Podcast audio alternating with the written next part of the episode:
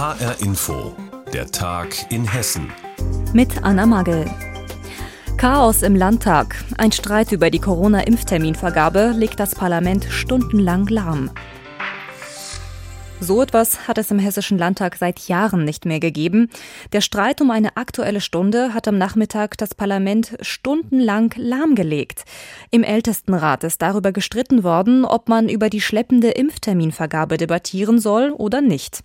Und dabei fiel das Allerwichtigste erstmal hinten runter. Die Abstimmung zum Landeshaushalt 2021. Die sollte eigentlich schnell und reibungslos über die Bühne gebracht werden. Stattdessen Chaos im Landtag. Aus Wiesbaden berichtet Andreas Meyer-Feist. Wichtige Weichen wollte die schwarz-grüne Regierungskoalition möglichst reibungslos stellen, die schwierige Corona-Finanzplanung in trockene Tücher wickeln. Am Anfang ging noch alles glatt. Frank-Peter Kaufmann von den Grünen konnte in aller Ruhe vor und Nancy Faeser von der SPD gegenrechnen, um was es geht. Doch kaum wollte der dritte Redner ansetzen, diesmal von der AfD, gab es einen Zwischenruf von Günter Rudolph, dem parlamentarischen Geschäftsführer der SPD. Die war auf einen Zug gesprungen, den die Linksfraktion mit Blick auf die neuen Impftermine an den Start geschickt hat, mit der Forderung einer Extradebatte dazu am Abend. Hier brennt die Hütte bei dem Thema Impfen. Und die Regierung wolle darüber nicht reden. Warum eigentlich nicht? Seit heute könnten Senioren neue Impftermine vereinbaren, aber wie schon bei der ersten Vergaberunde würde es große technische Probleme geben. Dazu zitierte Rudolf Kommentare von Leuten, die einen Termin wollten, aber in einem virtuellen Warteraum hängen geblieben sind. Rudolfs CDU-Kollege Holger Bellino schüttelte den Kopf. Auch ihm rutschte jetzt die Maske bis aufs Kinn. Man möge doch nur mal die Glaubwürdigkeit der Kommentare hinterfragen. Da gäbe es Leute, die sich schon um neun Uhr über angeblich stundenlange Wartezeiten beschwerten, obwohl das Portal doch erst seit acht Uhr zugänglich sei. Das wiederum brachte die Opposition erst recht auf die Palme. Gefordert wurde eine sofortige Abstimmung zur Frage, soll darüber gesprochen werden, aktuelle Stunde zum Thema Impftermin noch heute, und zwar nach der Sitzung zum Haushalt. Nein, hieß es auf Seiten der CDU, dann aber doch Abstimmung oder zumindest der Versuch dazu. Erst Chaos bei den Impfterminen, jetzt Chaos im Landtag. Einfach durchzählen, nicht möglich, zu viele Leute redeten und liefen durcheinander. Stattdessen Abstimmung im Hammelsprungverfahren, die einen links, die anderen rechts durch die Türen. Halten Sie bitte beim Herausgehen und beim Aufenthalt außerhalb des Plenarsaals Abstand, tragen Sie Maske und seien Sie freundlich zueinander. Ein Abgeordneter blieb ziemlich ratlos einfach da, wo er war, im leeren Parlament. Man möge das als Enthaltung werten, ließ er mitteilen. So kam es dann auch. Ergebnis, die meisten wollten weitermachen mit der Haushaltsdebatte und auch danach nicht nochmal das Fass aufmachen mit den Impfterminen. Wenn überhaupt, dann erst morgen, abends, wenn alles andere vorbei sei. Damit wollte sich wiederum die SPD nicht so einfach abfinden. Sie treten Oppositionsrechte, wo es geht. Nein, wir bleiben dabei. Wir beantragen eine Sitzung des Ältestenrats. So kam es dann auch zum Unwillen der CDU. Die aktuelle Sitzung zum Haushalt wurde unterbrochen, im Ältestenrat wurde weiter gestritten hinter verschlossenen Türen. Das ist sehr ungewöhnlich, dass man in einer laufenden Debatte, und es geht ja nur um so eine Kleinigkeit wie Finanzausgleichsgesetz und der Haushaltsplan für 2021, in einer laufenden Debatte ein derartiges Zinnober fabriziert, wie das die Opposition hier gemacht hat. So etwas habe er in den letzten 18 Jahren noch nie erlebt, schon gar nicht bei einer Haushaltsdebatte und vor einer entscheidenden Abstimmung über die Landesfinanzen, erklärte der parlamentarische Geschäftsführer der CDU Bellino. Eigentlich sollte schon am Nachmittag im Landtag über den Landeshaushalt debattiert werden, doch stattdessen hat ein Streit das Parlament für Stunden lahmgelegt. Andreas Meyer-Feist hat uns darüber informiert. Bei diesem Streit ging es um die Vergabe von Corona-Impfterminen. Jetzt können sich wieder Senioren über 80 für eine Impfung anmelden. In einem der 28 Impfzentren in Hessen.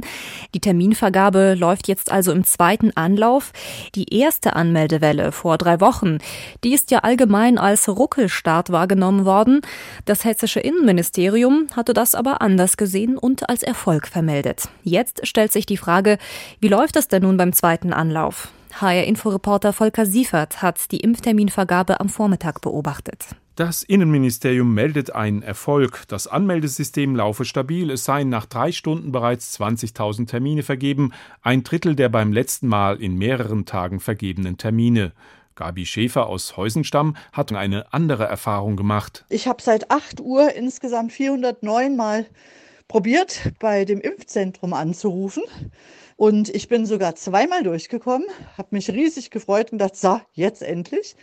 Aber es ist eine technische Störung. Ich soll heute Abend oder morgen oder irgendwann nochmal anrufen. Das Innenministerium räumt ein, dass es in den Callcentern bei 5 Prozent der Anrufen schwierig gewesen sei, einen Termin zu vergeben. Die Callcenter-Mitarbeiter hätten keinen Zugriff auf den Anmeldeserver gehabt. Doch dieses technische Problem sei inzwischen behoben. Gernot Pflüger hat sich für seine Eltern in das Internetportal eingeloggt. Im Unterschied zum letzten Mal gibt es seiner Erfahrung nach eine Neuerung. Ja, das war diesmal eine ganz andere Nutzererfahrung als das letzte Mal, wo ich vor einem Monat vier Tage Stunde um Stunde investiert habe in dem Versuch, meinen Eltern einen Termin zu verschaffen, war ich heute um 8 Uhr angemeldet. Man wird dann in so eine Art digitales Wartezimmer hinein transportiert und dort muss man nicht selber klicken, sondern braucht nur warten. Und 8.18 Uhr hatte ich tatsächlich Glück und 8.25 Uhr hatte ich Termine für meine beiden Eltern. Andere Nutzer berichten, dass sie auch nach zwei Stunden nicht drangekommen sind. Dieser virtuelle Warteraum wurde zugekauft von einem amerikanischen Hoster. Er dient als Puffer, damit die vielen Anfragen die Server des hessischen kommunalen Rechenzentrums ECOM 21 nicht in die Knie zwingen. Denn das war beim letzten Mal passiert. Nach der damaligen harschen Kritik hat das Innenministerium nachgerüstet. Minister Peter Beuth, CDU, hat bereits im Vorfeld des heutigen Anmeldetermins die Bürger um etwas Geduld gebeten. Natürlich haben wir aus dem ersten Terminierungsverfahren gelernt, Serverkapazitäten erhöht. Wir haben äh, unser eigenes Angebot ein kleines bisschen verändert. Es müssen nicht alle sozusagen ganz am Anfang dort anrufen. Er sagte allen über 80-Jährigen zu, verlässlich einen Impftermin zu bekommen. Die Anfahrtswege sind dann nicht mehr so weit, da alle 28 Impfzentren ab dem 9. Februar geöffnet sein werden. Corona-Anmeldung reloaded. Senioren in Hessen können sich für neue Impftermine anmelden. Doch wie schon bei der ersten Vergaberunde gibt es auch jetzt technische Probleme. Volker Siefert hat uns darüber informiert. Seit Tagen hält das Hochwasser viele Hessen in Atem. Mehrere Flüsse haben das Ufer überschritten, unzählige Keller sind vollgelaufen und viele Straßen sind überflutet worden. Die Lage bleibt auch weiter angespannt. Besonders an Nidda, Kinzig und Fulda rechnen die Behörden wieder mit steigenden Pegelständen.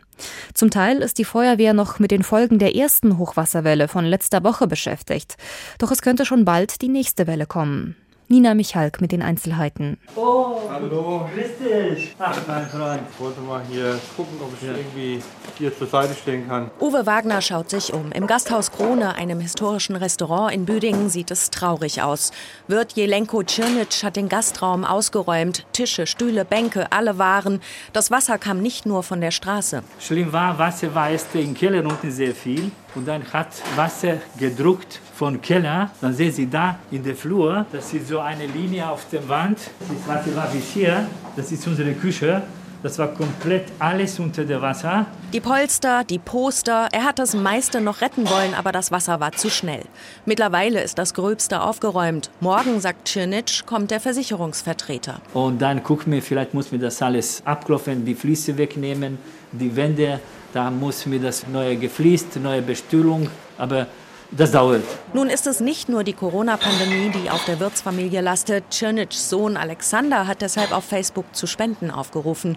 Mehr als 1500 Interessierte und viele haben gespendet. Ich habe heute Morgen gesehen, da sind schon über 2000 Euro überwiesen. Also ich kann es ehrlich gesagt nicht fassen, dass Solidarität so groß geschrieben wird. Ist es die Würdige, ist das so. Und die viele Menschen, das ist toll, das ist toll, das hast du toll gemacht. Und die Worte von den Leuten, das macht dir dann Mut, weißt du, dass du sagst, okay, wie sagt mein Sohn, Papa sagt immer kein Problem und wir machen das, ja. Während Jelenko Tschirnitsch seinen Laden wieder auf Vordermann bringt, versuchen andere in der Büdinger Altstadt erstmal ihre Waren mit etwas Gewinn aus dem Laden zu bringen.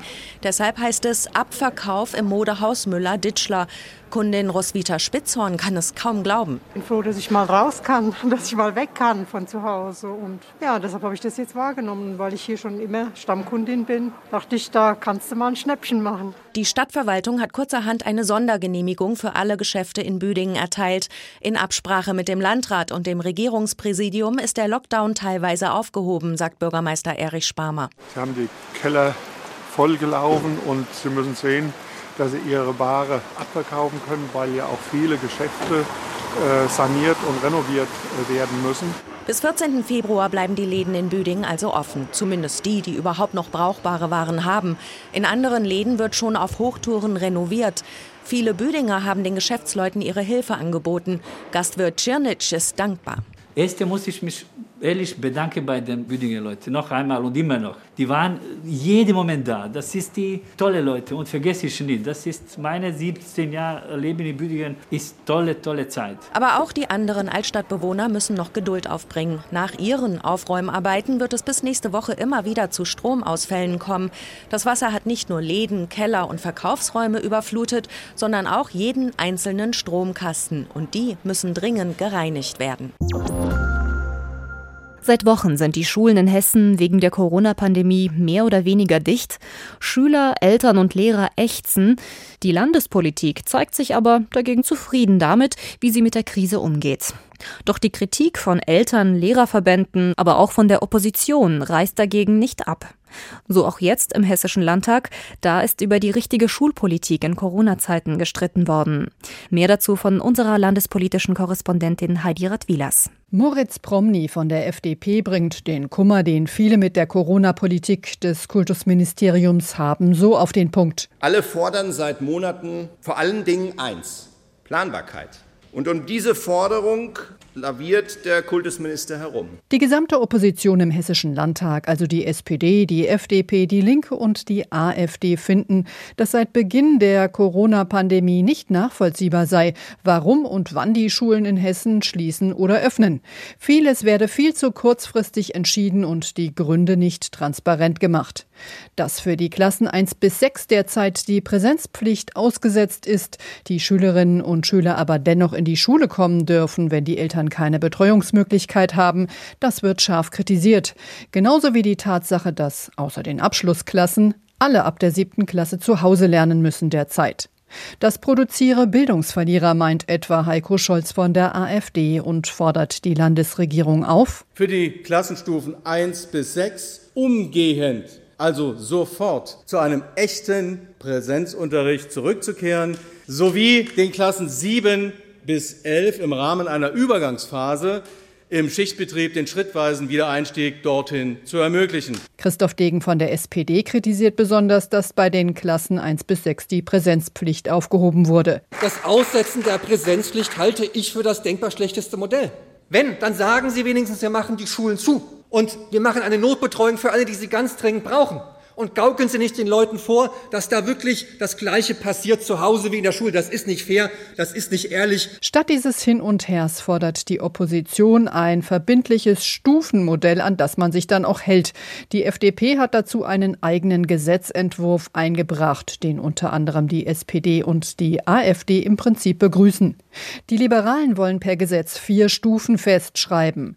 Die sollen je nach Infektionsgeschehen genau festlegen, wann die Schulen öffnen öffnen, wann sie schließen, wie also unterrichtet wird. Kultusminister Alexander Lorz hält dagegen, die Landesregierung habe ein solches Stufenmodell längst entwickelt. Die Pandemie fordere eben keine Automatismen, sondern Flexibilität. Im Landtag haben die Abgeordneten darüber gestritten, wie die richtige Schulpolitik in Zeiten von Corona aussehen muss. Heidi Radwilas hat für uns die Debatte zusammengefasst. Und das war der Tag in Hessen mit Anna Magel. Die Sendung gibt es auch als Podcast auf hrinforadio.de.